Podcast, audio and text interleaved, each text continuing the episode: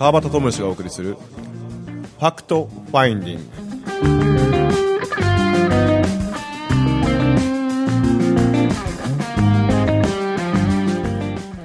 はい今週も始まりましたファクトファインディングです、えー今週も、えー、とゲストをですねお呼びして、えー30分間お送りしたいと思います、え2週ぶりに、えー、と剛さん登場です。よろしくお願いします。ではよろしくお願いします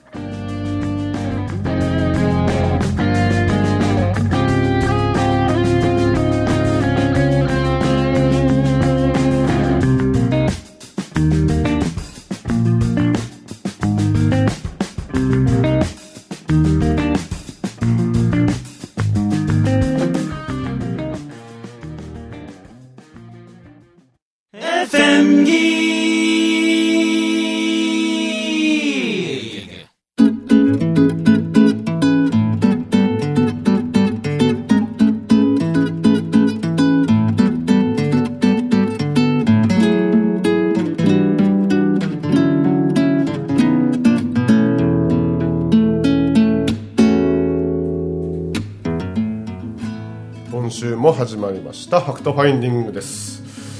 えっ、とまあ先週はあの岡山で、えー8月の1718にあるえーとアドベンチャースクール、まあ、無人島の要は究極のアウトドアを楽しもうという、えー番宣で、えーチームポジショニングのトンちゃんと伊沢さんが、えー来ていただきましたけども今週もぜひそのまま参加してほしいということで今スタジオに一緒にいます。よろしくお願いします。よろしくお願いします。で、えー今度はですね名古屋から、えーお越しのえっ、とコニーヤンです。よろしくお願いします。はいコニアンです。つむじです。よろしくお願いします。はい。でえっ、と2週ぶり剛さん。どどれ 始まってます。はい、何にも用意ができてない。はいはい。はい、はい、はい。えー今日はちょっと大勢のこの5人で、えーお送りしたいなと、えー思います、えーコニアンははい。実は、えー、と僕のポジショニング講座を主催をしていただいて、えー去年あ今年にかけですかあ今年に終わりましたっけ？去年の2月から去年の2月にワンでやってはいはいはいはいはいはい。8910111うん。去年の8月から今年の1月はいはい。まで。まで。やりましたねまた。そうなんですよね。そしたらまた証拠りもなくね。はい。証拠りもなくじゃないんだけど。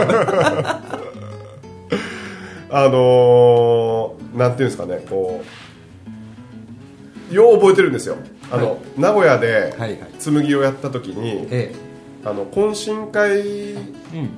未線かなんかで隣ででしたからね。ミセンのミセンは懇親会のパート2ですね。あパート2か、はい、その前。パート1パート1から隣でしたっけ？隣でしたね。あそうですか、はい。で俺はもうあ違う違う。隣に移動したんですよ。あそうですか、はい。最初は違う席にいました。はあ、はあはあはあ。はい。俺はもうなんかはいこう今まで講座とかをいろいろこう主催してきたそう。講演会とか300名近くとか、はい。ありますね。講演会とか、はい。それこそ栗木さんとか、はそうですね。あはあはあ。宮城さんのことも絡んでますもんね。文明さんはスタッフではあ、はあは絡んでましたね。はいはいはい、はい。の主催をしてきたあみたいなんですけども、もう俺はしないと。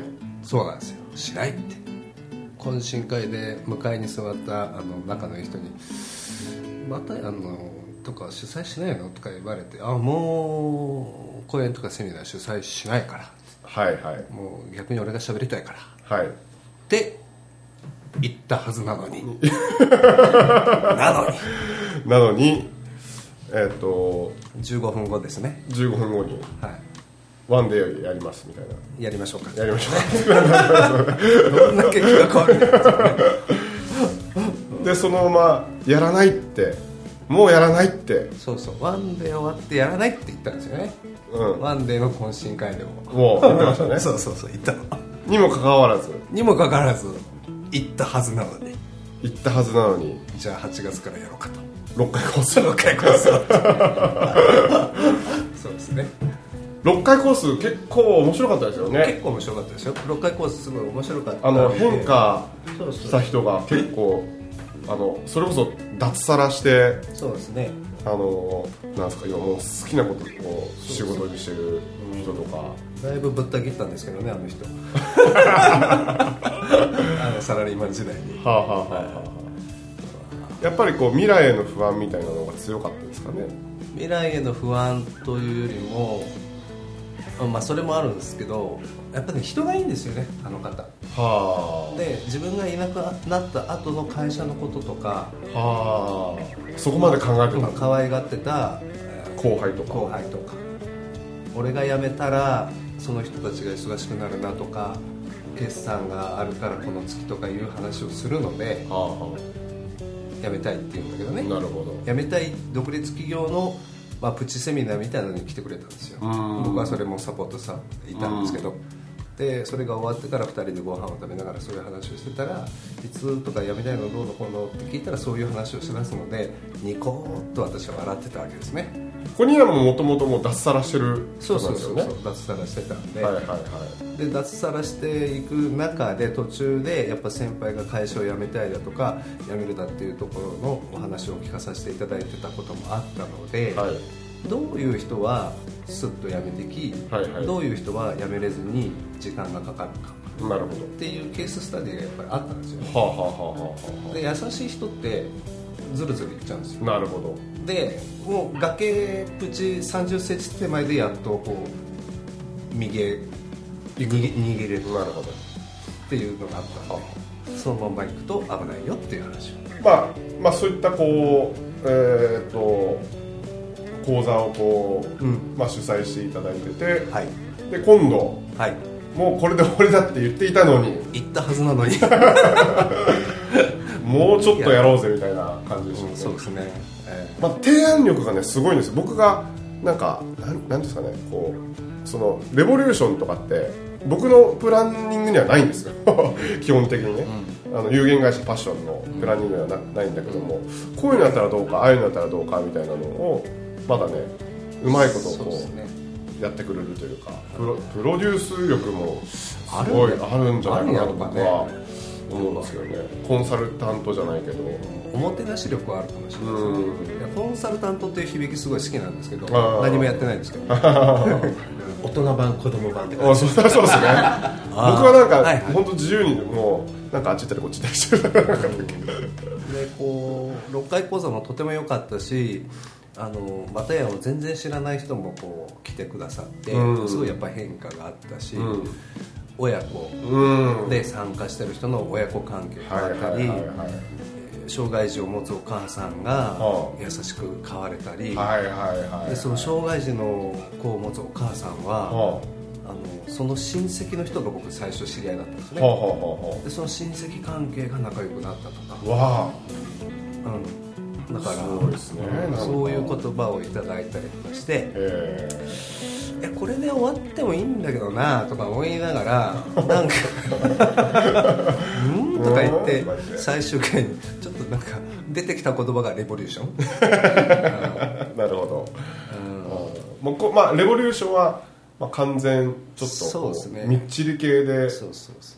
超少人数、うん、あ20ね、上級編が25人でやったじゃないですか、はあはあで、えー、と単発の参加もどうぞっていうふうにしちゃってたんですけど、はいもう今度はもうマックス15、はあはあスタッフさん入れても20以内にして、あはあはあ。はでこうもう揺るぎない。あもうシークレットみたいなそうそう単発参加とかなしですか？単発参加基本的にね上級編出た人はありかなっていうのあとと今発表するんですけどーはあはトレーナーコース行ってる方のオブザーブ。はあはあはこれは何を僕は思ったかっていうと今後ポジショニング講座を自分がやってかれる方のために、あはいはい。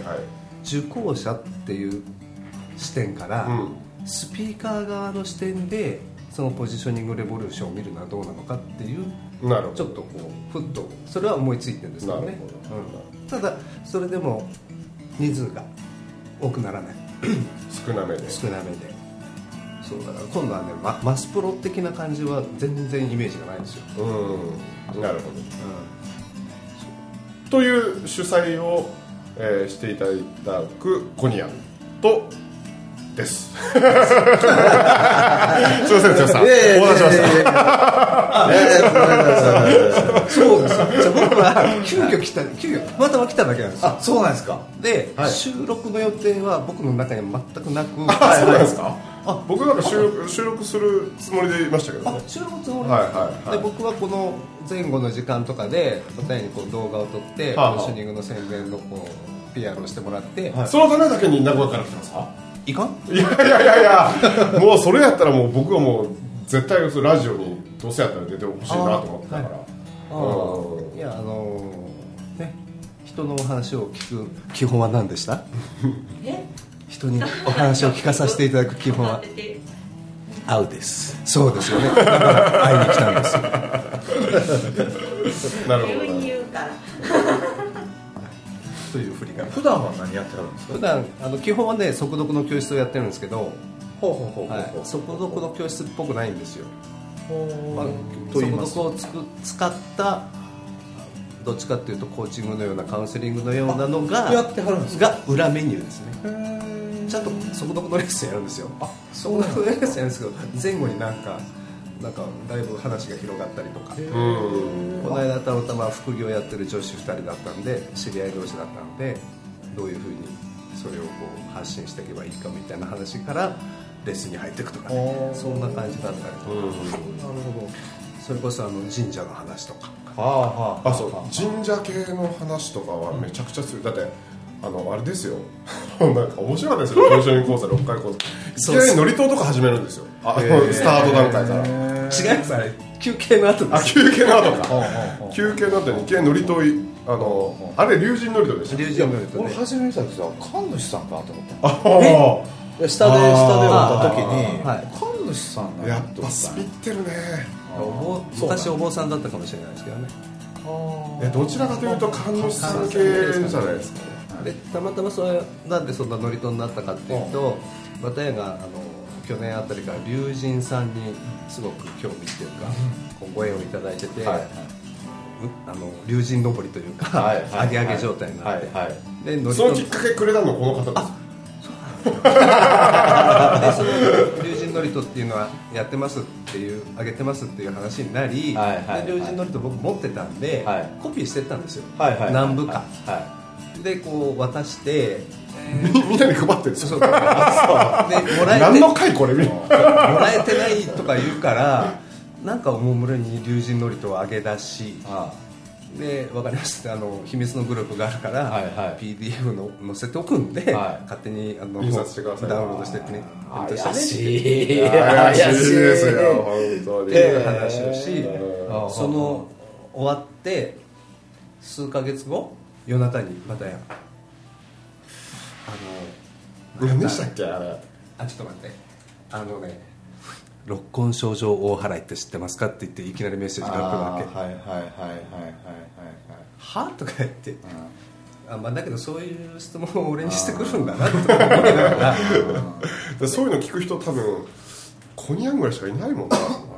そうね。でなんかそういうのも好きなんでで六根症状の大払いとか六根症状のなんとかっていうのは知ってたんですよ。あでそこで僕のあのね Google 魂があパチッとスイッチが入り、はいはい。ベベベベベッとしば調べ有略天の10年なんたらかんたらっていうふうですねうんえー天照大神様と豊家の大神様に対して大和姫が、うんご神託をいただいた祝詞っていうのをピュッと送るわけですよねあそう。ずっと心のこととかやっぱりそういう精神的なことをずっと。ーずっとやってたわけじゃないですよ。あきっかけは？きっかけどうだろう。会社辞めてからですかね。あ辞めてから。うん。でたまたまうちは商売をやってたので、えー自宅に神棚神棚があったんですよ。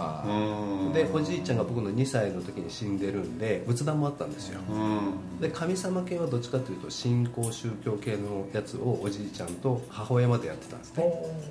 で母親が死ぬ時に返してねって言って返してそしたらまたそれっぽい方となぜか友達になりでその後またご縁でですね今あの修験修験道のお寺さんとご縁をいただいたりとかしてでそうするとあそこ祝詞もお経もあるじゃないですか、はいはいはでそういう流れの中でバタヤンと会うみたいな。いなるほだからお経だけじゃなくて祝詞とかもう結構好きですよね。どへ祝詞いいのがあんだよ。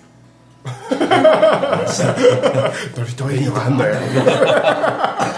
ちょっとおね入ってる。おねが若干そうそう。えこれ覚えろ系な覚えれたらいいぜ的なのえー覚えろ系でなくていいんですけど、覚えあのノリとやっぱ覚えづらいんで、六根書状払いはやっぱすごくいいですよねあれって。あれはあのこの間「古事記」の話「古事記とノリと「ノリと」っていうタイトルで少し話をしたんですけど、へー。そこに最後にぶち込んで、はあと商売はですね恵比寿神ノリとっていうのがあるんですよ。あはあはあ。マニアックやえーマニアック。なんですよマニアック本当に。でここれもついこの間教えてもらったんですけどノリと集も僕の持ってるノリと集に載ってなかったからちょっと調べて。なるほど。結構なんかもう調べ始めたらとことんなんか多分やるタイプだと思うんですよね。没入型没入型。うん。そうそうそう。そうそう大黒さんのねいろいろ修行とかねはあはあは面白いですよね。こういう話を速読教室でするから怪しい速読教室っていうそ なるほど。ついてるんですね外国産修行ってどんなのがあるんですか？大黒さんの修行って木の絵の根の国参りっていうのがあって60日に1回夜の11時から、えー、御神言を1000遍唱えるっていう修行が8日間続くんですよ。お寺で。でまず払い言葉から始まり心配師とか言って祝詞をいくつかあげてで、えー、とお寺さんの同士はいなくってそこのお寺さんにも10年とか通って見える方が同士ででそう祝詞をあげた後にそれでは、えー大黒天神尊の御神言一千遍読受し立てまつるって言って始まるんですね。でなるほあだんだん、どまあ好きな人はねまあまあそうやな。まあ好きだし、まあ、あの僕なんかはその龍神祝詞とか覚える。なんかね覚えたくなる覚えたくなるというかなんかこう、なんかね覚えれてたらなんかいいじゃんみたいな自分の中でこうあってね。そうですよね、うん。はい。あの二人でその、えー八大竜王行った時もあ手合わせながら僕が脇で竜あの祝詞を言うみたいな。昔から記憶力良かったんですか？全然良くないです。良くないけどあれ反復運動なんで、結局なんですか僕から言わするとカラオケ行くじゃないですか。で18番ってあるでしょ？皆さん、18番ってカラオケのあの画面を見なくても覚覚えて歌えるじゃないですか。あれと一緒。ひたすら言って覚えるそうそうそうそう覚えようとすると覚えれないですうんあそうですよそうそうねそうそうそう。だからずーっと本当反復よね。反復。あ俺信言とか覚える時ずっと聞いてたわ。ああ聞きながらね。聞きながらずーっと聞いてたらはい知らん間に言えるようになる。だから学校の勉強って覚えれないんですね。そうですよね。覚えよう覚えよう覚えはするから。ねうん。うん。まだまた好きなんじゃない？でも嫌いじゃないねやっぱ覚えるのり覚えること自体は。あうん好きですねうん、どうどうなんだろう。けどえーっとどうなんだろうな。般若心経とか覚えた時はあ般若心経の方が一番僕般若心経と教育直後と今龍神のりと覚えてるんですけど、般若心経が一番大変でした。もう長いしわけわからんしみたいな。聞かずに覚えんの？最初僕四国に行ったことがあってお遍路さん。まあ、えっ、とバスで回るっていううちのばあちゃんが、あのーばあちゃんの檀家さん、お寺のなんかこう檀家を集めて、え4年にあ1年に1回行って4年行くと満願っていうやつでそこに僕二十歳の時にうちのばあちゃんの付き添いで行ったんですよ。でその時に初めてその般若心経っていうんですか僕そういうのに触れたことがなかったんで、あのーなくてでそのまあ教本と、まあ、白相続と、あの同業二人の、なんか鈴鳴らしてバッて持って金剛勢ついて、あのやってる時にあのーまあ本堂と大師堂って言って、えっとそのお寺の本堂と弘法大師が、えー、祀られてるその大師堂のとに必ず2箇所、ほうほうほうえー、とろうそくと線香で般若心経、でろうそくと線香般若心経ってこうねやっていくわけなんですけど初めは何も知らないからそう教本読みながら聞きながら覚え,、覚え覚えようともしてないし、ただこうあ今ここを言ってるんだなっていうぐらいな感じだったんですけど見見ながら。そしたら何が起こったかというとめちゃくちゃ涙が出てきたんですよ。へえあーって涙出てきて。で何なんだろうこの感覚とか思って。でその先立ちって言ってその要はお寺のお坊さんの、えー、と方に、まあ、こんなに涙出るんだけどどういうことですかねこれって言ったらあなたはその今まで般若心経をあげたことがあるかってい言われて「いやないです」って言って「初めてです」って言ったら「だからまあ先祖が喜んどるんや」って言うてくれて「あそうですか」って言ってでもそのそこからなんかすげえなこの世界観とか思って。で 本当に。究極2年目2年目も行ったんですけど2年目はあこれやと思って。2年目も涙出たんですよ。2年目も涙出て出たんですけど、えー、となんで涙が出たかっていうのが分かったんですよね。それは我慢してた時の涙がその経を唱えることによって、さーってこう流れるというか、なんかあの時泣きたかったよなってあいつに対してこうやったしああやったしみたいなのがなんかずーってこう出てきてでなんかこう心が現れるじゃないですけど まあ2年間しか行ってないんですけどね。本当それ辺から結構こう寺に行くと寺に行くとか神社に行くとかっていうのは結構はまはまったというかスノードームわかりますか？おもちゃのスノードームって。あ来ないですか？こうよくクリスマスとかにあるおおはいはいはい。中でこうキラキラキラキラキラ光ってるったらな。うん。でななんですか？これ振ると要は乱れるわけですよね、はいはいはいはい。その中キラキラは。いはいはいはい。だけど寺のお寺の本堂の前で般若心経を唱えると、ん。それのスノードームがポッてこう停止してしまう？停止してしまって。えーと停止するということはこのキラキラがこうさーっと下の方にこう積まれていくわけですよね、ゆっくりとこう自然暴れるような状態じゃなくなる、うんうん。うんそれが心の状態でも心でも一緒のことが起こる。ああなるほどね。っていうのがなんか自分の中で気づいて。まあ結局あれってさ自分のために唱えてるよね。そうです。般若心経と全部そうよね,、ね。波動やもんね、うん。振動数やもんね、うん。場がどうこうとか相手がどうこうじゃなくて全部自分のためよね、そうそうそうそう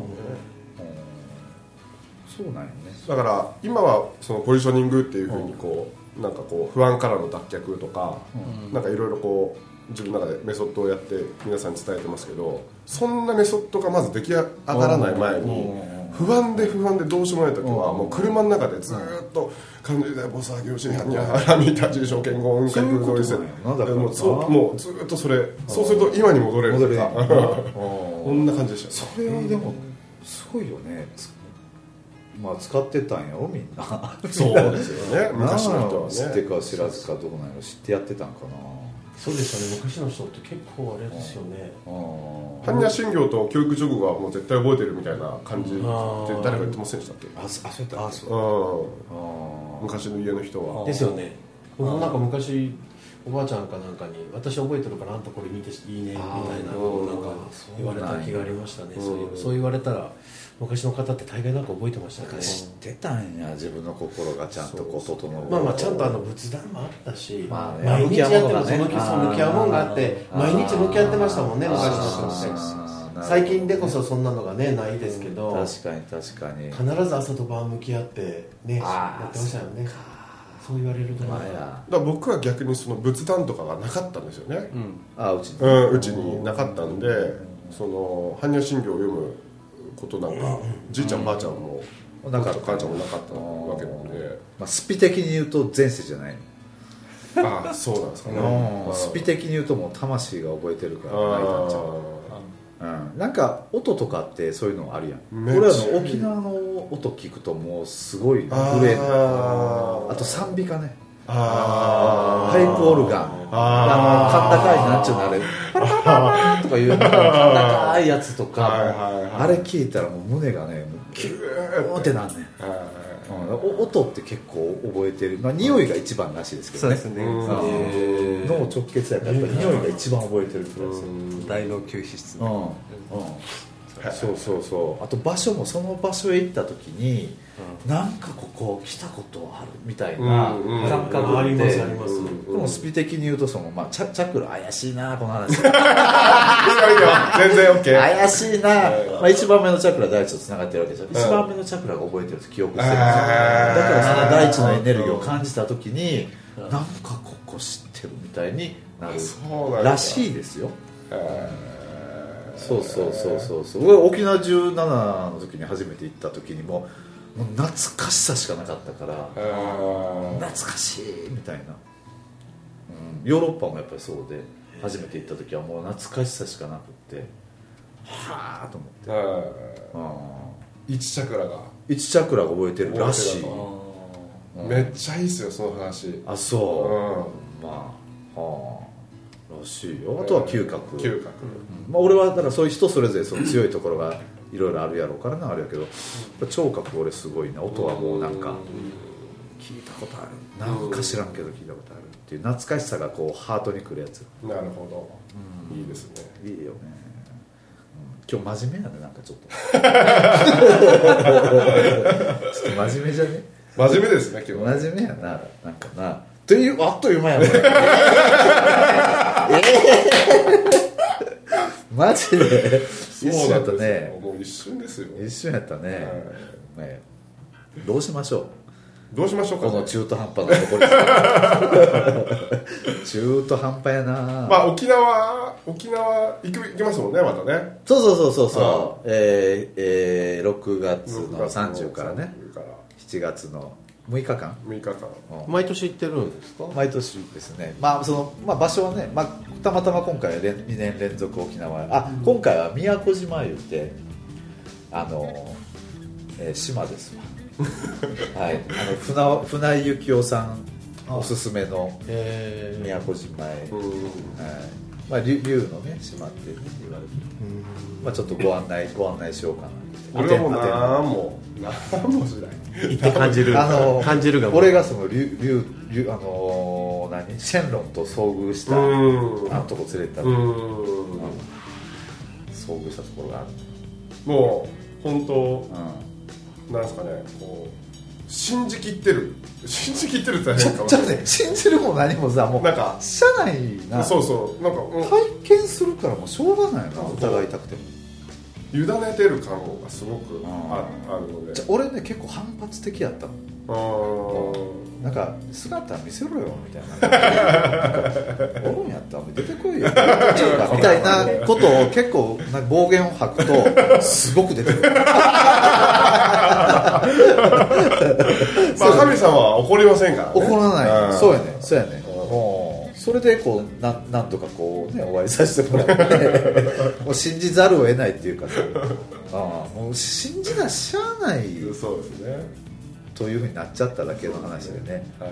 そうそうそうそう。まあなんかこの話ちょっと来週だんだん怪しい番組。だからもう神主さんがもうしょうがない。しょうが。ない俺お前俺神主さんしか見えない。なんかこうマジで初対面で神主さんって言われたら初めてああいや絶対そうだよそうや。ろちょっと間違いない。また来週もこの話で盛り上がりますかね。そうですね。はい、もう時間です。あそうですか。今週お送りしました川端智義と。伊沢ですつむじです天竹剛と。でお送りしました。ありがとうございました。ありがとうございました